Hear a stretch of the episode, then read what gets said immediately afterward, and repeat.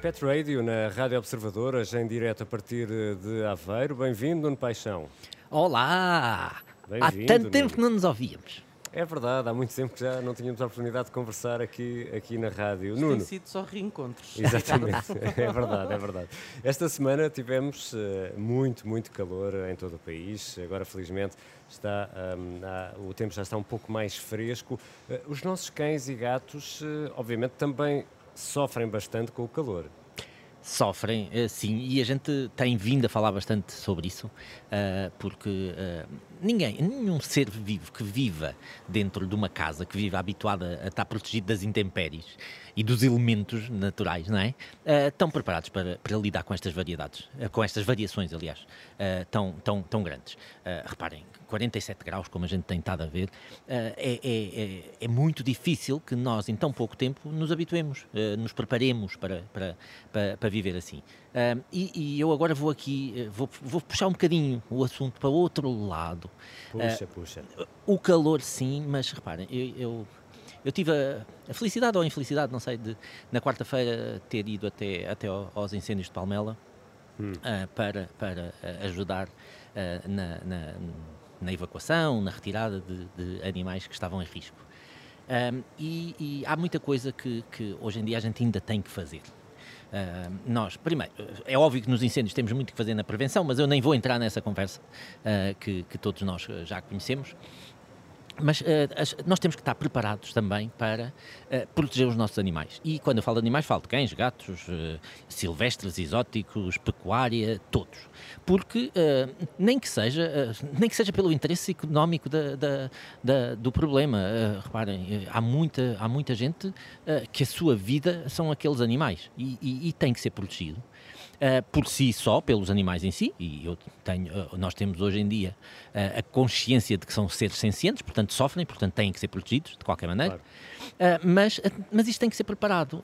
E, e, se bem que há pessoas que sim estão preparadas, têm as suas transportadoras, uh, sabe quando lhes dão ordem de evacuação, de sair daquele local, muitas delas preocupam-se em, em, trazer os animais. Uhum. Quando há sempre algumas, alguma forma de uma quinta, uma herdade ter uma colaboração com outra quinta, outra herdade, noutro local e deslocar os animais, porque normalmente a gente consegue perceber uh, os planos, uh, apesar de hoje em dia os incêndios serem muito mais rápidos no, no seu alastramento, uh, nós podemos ter informação pela Proteção Civil, pelos bombeiros, pelas forças de segurança, para onde é que está a avançar e delinear um plano para retirar e evacuar esses animais no sentido oposto para outros locais onde eles possam ser albergados.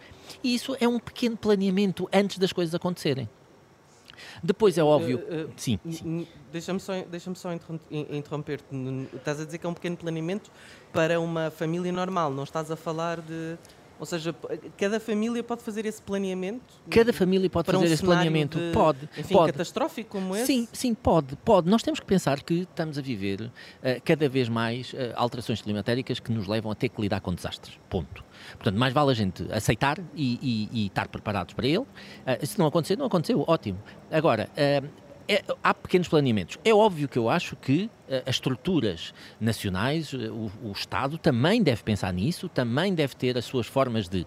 Mas, mais uma vez, a proteção civil somos todos nós. Portanto, se a proteção civil somos todos nós, também nós devemos começar a proteger os nossos animais. Devemos, não há animais uh, de segunda e, e, vamos pôr no, último dos extremos não houve possibilidade, não soube o que fazer, o fogo está-nos a chegar às, à porta, deram-nos ordens de evacuação.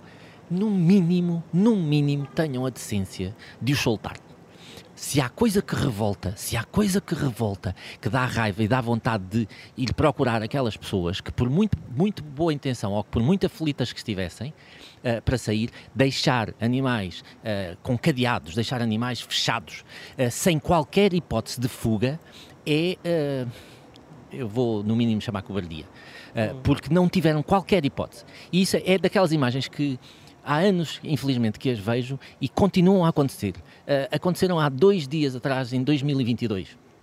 Em Palmela, como poderia ser noutra, noutra localidade qualquer deste país. Portanto, não, não, é, não é Palmela que, que, que fez isso, mas aconteceu, aconteceu ali e isso revolta, revolta ver uh, animais carbonizados, uh, fechados em, em, em, pequenos espaços que não tiveram qualquer hipótese, qualquer hipótese. Quando a uh, 10, 15 metros, 50 metros um bocadinho à frente, havia uh, partes de, do, do mato que não estavam queimadas. Portanto, eles teriam tido a hipótese de fugir poderiam ter sido queimados na mesma. Bem, sim, alguns, infelizmente, não, iam, não iam conseguir, não iam saber para onde fugir e poderiam ser cercados, como infelizmente muitos humanos às vezes também o são.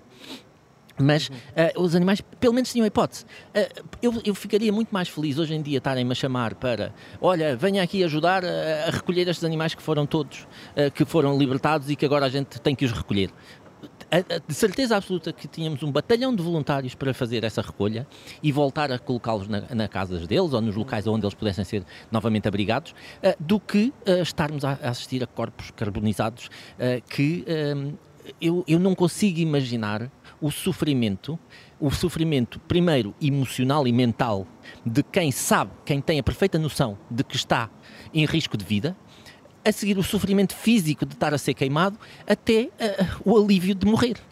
Porque é, é, é, é impensável não, não, não consigo aceitar. E isso é uma daquelas coisas que, que claro. eu gostava de alertar ao máximo, ao máximo, ao máximo. E, uh, e, de, resto, e de resto, não tens falado nisso aqui repetidamente. Uh, repetidamente, é no, é verdade. No, no, no, Pet Radio, essa sensibilização para, para que as pessoas se preparem para, também para estes, para estes momentos, não é? Mas uh, no, nesta altura, e com este calor todo, um, deixa-me fazer-te aqui uma pergunta que até pode parecer muito básica, mas quem é que sofre mais com isto? São os cães ou os gatos? Olha, normalmente os gatos uh, são um pouco mais pequenos e conseguem ir até, uh, até buraquinhos e são mais flexíveis também. Conseguem ir até, até uh, alguns buracos mais, refres mais refrescantes. Uh, conseguem, eles procuram, uh, nem que seja uma tocazinha, uh, qualquer coisa mais, mais recondita, recondita e, e, conseguem fazer. Os cães, os cães às vezes têm mais dificuldades, não são tão flexíveis, não conseguem saltar para locais que possam ser mais, de mais, mais frescos. portanto, eu diria que talvez os cães. E, e diria principalmente. E já agora, Bruno, as almofadas das patas dos cães, ao tocarem num, num, pavimento que esteja quente, é verdade que eles sentem o dobro da temperatura que nós sentimos se pusermos o pé no chão? Ah, bem, eu não, eu não diria que sentem o dobro, uh, pelo menos sentem o mesmo que nós, e isso é suficiente para queimar. É? Uh, já todos nós tivemos a experiência de estar na praia, na areia, na areia seca, e naquela hora, de, naquela hora que queremos ir, queremos ir para o banho, vamos, vamos, aos saltinhos, saltinhos. É? porque a areia está. Então imaginem o que é isso ou, ou pior ainda, ou pior ainda, não é? Naquelas almofadinhas. Naquelas estão... almofadinhas que, sim, as almofadinhas são, têm um bocadinho mais de queratina, são um bocadinho mais uhum. resistentes, mas não são resistentes a temperaturas que queimam, claro. Eh, como o alcatrão, eh, eh, uhum. as pedras, as pedras absorvem calor e depois uhum. começam a libertá-lo. Portanto, tudo isso é sim, é, é, temos, é óbvio que temos de ter cuidado. são um bocadinho mais tolerantes do que nós, sim, mas não são super-homens, portanto, uhum. queimam-se na mesma, sim. Super-cães. Super-cães, nesse caso, sim, exatamente. Queimam-se perfeitamente. É, é, é, é, uma boa altura para refrescar os nossos animais. Bom, eu diria não os gatos, os cães, com um banho de mangueira. É, é divertido, uh, eu acho que é, é, é, um jogo de família, não é? Uh, uhum. e, e, há gatos que até gostam. gostam. Não, não. Nem todos gostam, mas, mas isso é como as famílias, há sempre algum que não gosta da brincadeira que a gente está a ter, não é? Verdade, verdade. Há, há, sempre, alguém que fica num canto uh, que não quer participar e acha, ah, isto é tudo para criancice. E, e, também temos cães snobs, também temos, que também não, não acham piada a essas coisas. há sempre assim uns cães com uma maturidade acima da, da média. mas mas é, é, uma brincadeira divertida. E, e, muitos gatos, às vezes, se vocês lhes derem acesso a um, a um alguidar cheio de água a algo, uh, nós temos a, a, o velho ditado de, de, de, de, gato escaldado, de água fria tem medo. Uh, mas uh, não quer dizer que os gatos não, não, não gostem de água, pelo menos eles, quando está calor, muitos deles até vão tomar banho e gostam eles de estar dentro da água também. Adoram brincar com a água porque com as patinhas dentro da água, eles vão se refrescando e vão se molhando aos poucos. Gostam de beber, uh, colocando a patinha dentro da água e, e, tirar a água cá para fora e vão lambendo, portanto, isso vão também bebendo água. Uh, adoram brincar com gelo. Uh, e isso também é uma brincadeira que a gente ah, é. pode fazer com os nossos cães e gatos. É, fazer, é, é, é os bebedores da água, né? congelarmos, caixas, caixas cheias de água, congelamos e depois primeiro podemos deixá-los beber à medida que vai descongelando. E eles vão lavando o chão também. E vão lavando o chão, vão brincando, depois tiram as pedrinhas cá para fora. Uh, portanto, aquilo acaba por ser divertidíssimo. Mas é, é, muito típico os cães fazerem isso, É. porem as, as patas, sobretudo quando vêm de correr e de. Enfim, vêm quentes, não é? É, Sim. é, Porem as porque- patas dentro do alguidar exatamente, Exatamente, para. porque como eu já, já, já, já disse aqui, até à exaustão, os nossos cães, os nossos cães e os nossos gatos, eles não transpiram, não suam, não é? Portanto, para perder calor, eh, eles perdem calor principalmente pela respiração, e daí os desgraçados dos braquicefálicos, aqueles dos focinhos para dentro, terem tanta dificuldade eh, quando está muito calor, eh, e esses têm que ter eh, cuidados ext- extremos em alturas de calor, e, e- e eles, a outra forma de perderem calor é através das almofadinhas plantares, portanto, das, da- da- da- da- das, das patinhas, e Das por isso é que patas. eles põem as patitas dentro d'água, que é a forma de arrefecer. Nuno, regressas eh, na próxima semana no Pet Radio, Nuno Paixão, no Pet Radio na Rádio Observador. É sempre às eh, sextas-feiras, depois das 5 e meia da tarde, fica também disponível lá em podcast. Um abraço, Nuno. Um abraço e divirtam-se em, em Aveiro.